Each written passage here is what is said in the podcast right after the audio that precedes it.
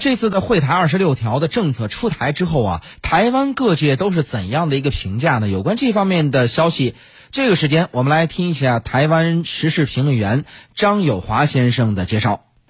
那我先讲民进党政府的立场好了。其实民进党的政府，我们已经看得出来，从会台三十一条到二十六条，然后在各个省市的会台政策，民进党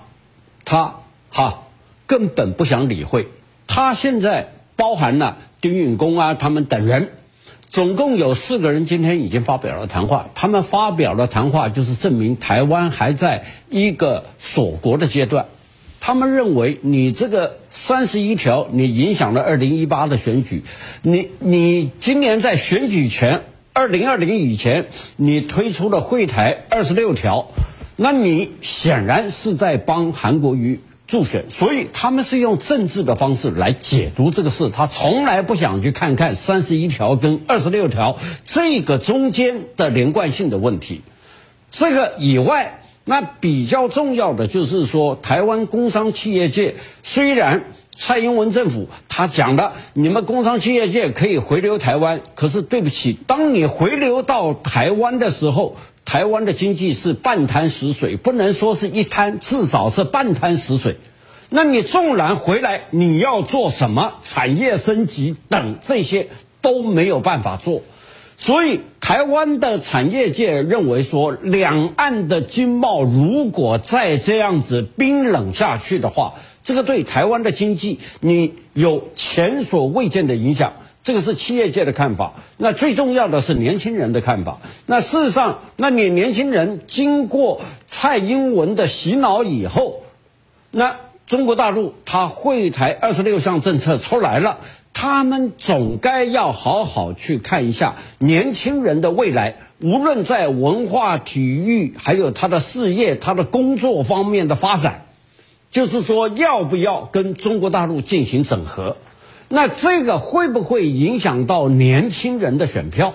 这个就是民进党他感到害怕的地方。嗯，那么就在大陆发出的这个会台二十六条措施出台之后呢，发现台湾的陆委会方面呢是进行了一些非常不友好的一些言论。呃，当然，呃，国台办呢也是进行了极有力的回击啊。呃，那么。在怎样的一个背景下，陆委会会发出这样的一些回应呢？那么当中又暗含了哪些的这个含义呢？好，我们继续来听一下北京联合大学台湾研究院教授朱松岭先生的分析。陆委会的这种操作呢，很明显啊，呃，是为了选票的需要。呃，我们很清楚啊，去年的这个三十一条措施出台之后呢，岛内的民众啊，包括这个台商企业。对此呢是一片叫好之声，而且呢有着非常强的一个期待。那么当时呢，台湾当局就提出来，这个呀有统战的意味，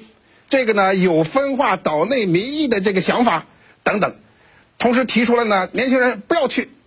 但是呢，很多人冲破了这个民进党的重重桎梏之后呢，到大陆来寻找到自己的发展机会以后，发觉很好。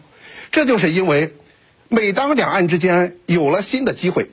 台湾的这个民众到大陆来寻求到好的发展的机遇，有了非常好的前途的时候，恰恰就对民进党的两岸政策戳穿了他的这样的一种谎言。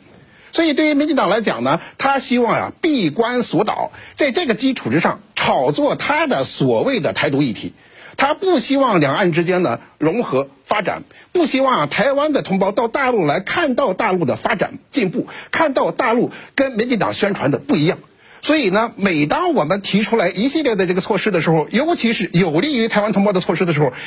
这个台湾当局啊总是采取各种方式予以杯葛、予以干涉、予以对于台湾岛内的民众呢予以恫吓。所以想采取这种绿色恐怖的方式呢，把。选举的主轴呢插进去，把两岸的政策呢拿过去啊，打这个他们自己的选举牌。其实到底谁在打选举牌，看民进党的言论，看民进党的行为就能看得很清楚。而呃反观大陆这一方呢，可以看得很清楚啊，大陆长期以来一贯的坚持这个把台湾同胞啊和大陆同胞同等的对待，而且呢优先给台湾同胞啊这个共享发展的机遇。希望呢两岸的民生福祉，希望呢两岸的生活共同的美好，希望呢未来两岸关系啊是给大家生活上带来实实在在的好处，带来一个非常光明的前景。两边一比较，那么高下立判；两边一比较，到底谁在真正的关心台湾民众，也高下立判。这个问题跟选举无关，但是跟